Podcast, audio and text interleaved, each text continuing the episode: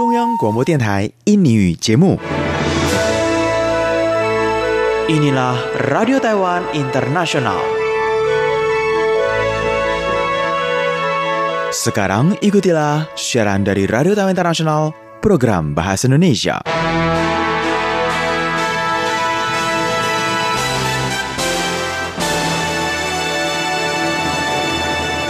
Kabar saudara pendengar? Selamat berjumpa kembali dengan kami acara Radio Taiwan Internasional siaran bahasa Indonesia di hari Senin ini pada tanggal 1 Juli 2019. Acara pertama-tama akan kami sampaikan warta berita dibacakan oleh saya Amina Chandra. Kemudian Anda dapat melanjutkan acara RTI lainnya bersama Ipung dalam Manusia dan Teknologi. Diteruskan kami Mimi Susanti mengasuh acara apa dan siapa. Dan acara terakhir akan disampaikan oleh Yunus dalam kampus. Terlebih dahulu kita ikuti bersama Warta Berita.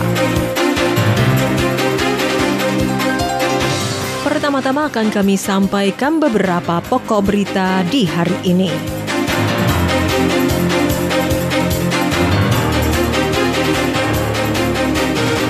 Agenda Presiden Chai kunjungan empat negara sahabat di Laut Karibia transit di Amerika Serikat. Masa demo Hong Kong 1 Juli, Perdana Menteri Su katakan dukung warga Hong Kong bela demokrasi Taiwan.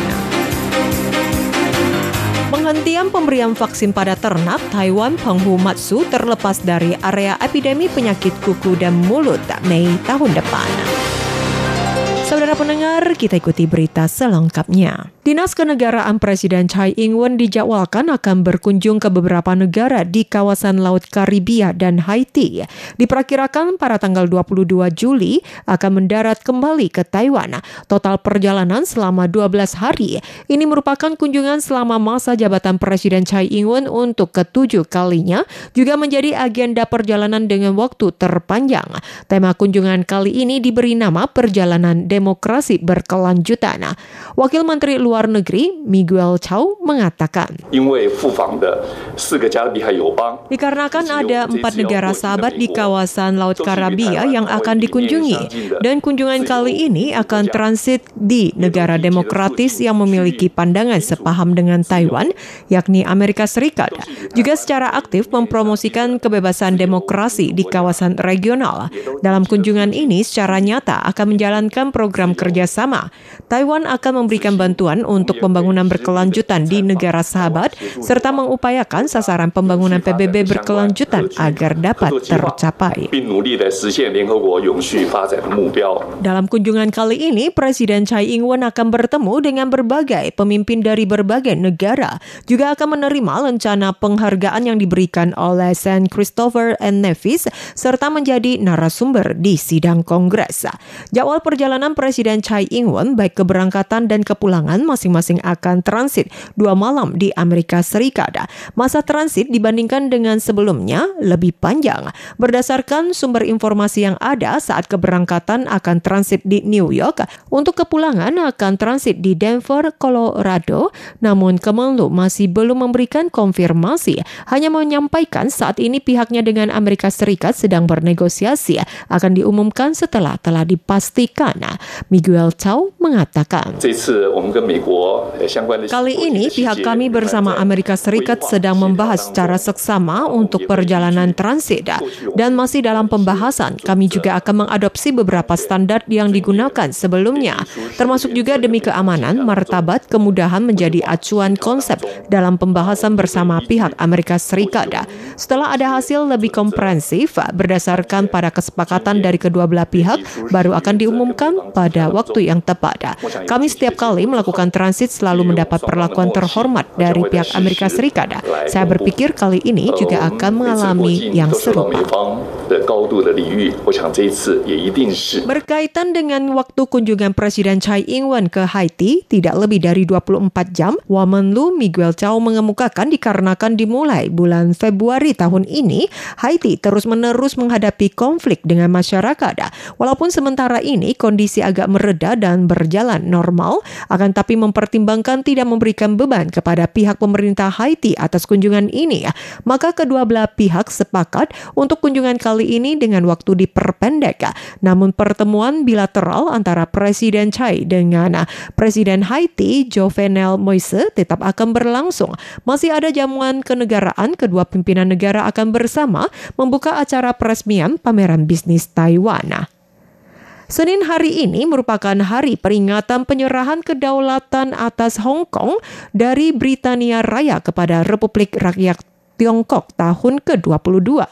Dalam rangka menghimbau seruan tolak ekstradisi, warga Hong Kong kembali turun ke jalan menyerukan protes mereka, meminta batalkan undang-undang jahat, turunkan Carrie Lam. Upacara pengibaran bendera di Golden Bauhinia Square pagi hari ini saat memperingati hari penyerahan kedaulatan dihalangi oleh masa yang tolak RUU ekstradisi. Berkumpul di sekitar gedung Dewan Legislatif menghalangi pengibaran bendera dan konflik dengan aparat keamanan. Perdana Menteri Su Tseng-chang hari ini saat menghadiri konferensi penghargaan karyawan berprestasi Chonghua tahun 2019 saat diwawancarai, ia menyampaikan situasi Hong Kong membuktikan membuktikan konsep satu negara dua sistem daratan Tiongkok di Hong Kong mengalami perubahan besar, memicu kontra dan kepanikan dari warga Hong Kong. Maka dari itu wajib membela demokrasi dan kebebasan Taiwan. Perdana Menteri Su Tseng-chang mengatakan, Warga Hong Kong hari ini menghadapi masa sulit, juga membuktikan janji daratan Tiongkok satu negara dua sistem selama 50 tahun tidak pernah berubah, namun mengalami perubahan besar menimbulkan kekhawatiran kontra yang luar biasa dari masyarakat Hong Kong. Maka semestinya kita menjaga demokrasi kebebasan Taiwan. Saya mendukung Hong Kong, warga Hong Kong bersemangat. Dalam rangka menunjukkan solidaritas kepada warga Hong Kong, Ketua Partai DPP, Chua Rong Tai menyampaikan akan mempelajari perluasan praktik guna mendukung warga Hong Kong.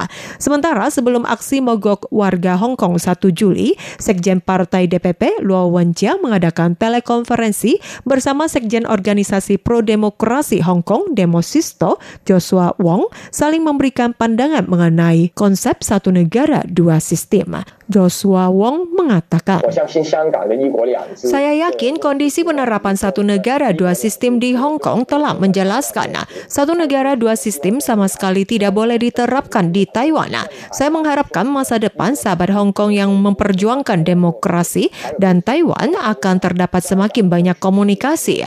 Masa menghadapi pemerintahan Beijing akan tiba. Hong Kong dan Taiwan bersatu menghadapi ancaman bersama memperjuangkan kebebasan dan demokrasi.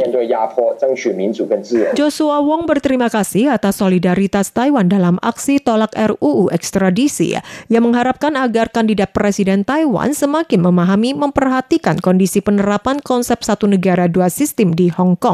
Sekjen Partai DPP Luo Wenjia mengemukakan dari perbincangan dengan Joshua Wong selain menyampaikan pihak DPP mendukung warga Hong Kong juga menghimbau Partai DPP dalam pemilihan presiden awal semestinya semakin menyadari bahwa konsep satu negara dua sistem bukan jalan bagi Taiwan. Tidak diragukan lagi, sebaliknya konsep ini dapat membuat Taiwan terjerumus dalam jurang. Terima kasih saudara pendengar Anda masih bersama dengan kami, Warta Berita dari RTI. Tahun 1997, epidemi penyakit kuku dan mulut melanda peternakan babi di Taiwan secara serius. Kerugian negara mencapai lebih dari 170 miliar dolar Taiwan. Tidak lagi dapat mengembalikan pesanan daging babi ekspor ke Jepang senilai 60 miliar dolar Taiwan, merugikan peternak babi tak terhingga jumlahnya. Melalui upaya berjalan selama 22 tahun 3 bulan 2 hari, peternakan babi di Taiwan Penghu Matsu pada tahun lalu tidak lagi memberikan suntik vaksin penyakit kuku dan mulut pada ternak. Sejauh ini sudah tidak ada antibodi dalam tubuh ternak. Melalui pemantauan NSP, lingkungan telah terbebas dari virus penyakit kuku dan mulut. Ketua Dewan Pertanian COA, Chen Chi-chung, pada hari Senin ini mengumumkan kesuksesan kesuksesan penghentian pemberian vaksin untuk kawasan Taiwan, Penghu, dan Matsu. Sementara untuk Cinman dikarenakan masih ada kasus ternak sapi mengidap penyakit kuku mulut, maka tetap memberikan vaksin sebagai area non-epidemi. Berdasarkan ketentuan yang berlaku, COA sebelum bulan September mendatang telah mengajukan permohonan kepada Organisasi Kesehatan Hewan Dunia. Jika segala berjalan dengan lancar, maka pada bulan Mei tahun mendatang, Taiwan, Penghu, Matsu secara resmi menjadi kawasan terlepas dari area epidemi penyakit kuku dan mulut. Wakil Ketua COA Huang Jingchen mengatakan, maka sebelum bulan September pihak kami akan mengajukan permohonan kepada OIE hingga bulan Mei tahun depan akan menyampaikan kepada sidang ini bahwa Taiwan, Penghu, Matsu apakah termasuk kawasan non-epidemi penyakit kuku dan mulut. Ketua COA Chen Chizong mengatakan cara penularan dari epidemi penyakit kuku dan mulut, radius penyebaran dibandingkan dengan ASV virus lebih luas. Oleh karena epidemi flu babi Afrika di daratan Tiongkok dan negara-negara Asia Tenggara serta epidemi penyakit kuku dan mulut sangat serius, maka setelah berhasil menghentikan pemberian suntik vaksin atas penyakit kuku dan mulut, baru mulai upaya pencegahan epidemi secara nyata. Selanjutnya akan saling bekerja sama menanggulangi wabah flu babi Afrika. Setelah terlepas dari area penyakit kuku dan mulut, babi ternak produksi Taiwan mulai dapat dipasarkan. Chen Chizong mengatakan dikarenakan negara-negara sekitar juga menghadapi wabah penyakit kuku dan mulut, flu babi Afrika cukup serius, sehingga harga daging babi internasional naik. Sementara kebutuhan domestik Taiwan terhadap daging babi bergantung 5% hingga 10% pada impor. Diupayakan memenuhi kebutuhan domestik baru dipasarkan ke luar negeri. Selain itu masih perlu penanganan kotoran ternak dengan baik serta menciptakan lingkungan yang sehat bahkan membangun pembangkit listrik biogas, daur ulang dan lain sebagainya akan menjadi pembahasan dengan Direktorat Perlindungan Lingkungan. Nah, sementara ini, pemerintah telah melakukan pembahasan tentang penghentian pemberian suntik vaksin penyakit kuku dan mulut, ekspor daging babi Taiwan dengan beberapa negara untuk melakukan kerjasama sektor perdagangan. Presiden Chai Ing-wen hari Senin ini memimpin upacara pelantikan Komandan Angkatan Udara Xiong Ho-chi, Kepala Staf Sen Yiming, Wakil Menteri Urusan Militer Politik Kementerian Pertahanan Chang Che-ping. Presiden Chai memberikan tiga tugas baru kepada mereka mendukung agar pelatihan militer yang diterapkan memiliki pengetahuan, modernitas, profesionalitas yang berkualitas tinggi, agar militer menjadi pendukung kesejahteraan masyarakat, menjaga stabilitas dan perdamaian Selat Taiwan. Presiden Tsai Ing-wen menyampaikan. Untuk Kepala Staf Sen Yiming, pertama-tama di sini saya berikan Anda tiga misi. Yang pertama, konsep pertahanan nasional komprehensif, pelatihan pragmatis. Kedua, membina manusia bertalenta di masa mendatang sebagai dasar kokoh reformasi pertahanan nasional. Ketiga, membawa militer nasional yang bertanggung jawab dalam perbaikan stabilitas dan perdamaian regional. Presiden Tsai Ing-wen mengharapkan agar mereka bisa membangun pembinaan militer nasional yang memiliki modernitas, berpengetahuan, profesionalitas berkualitas, menjamin militer sebagai pendukung bagi kesejahteraan masyarakat, membela stabilitas dan perdamaian Selat Taiwan.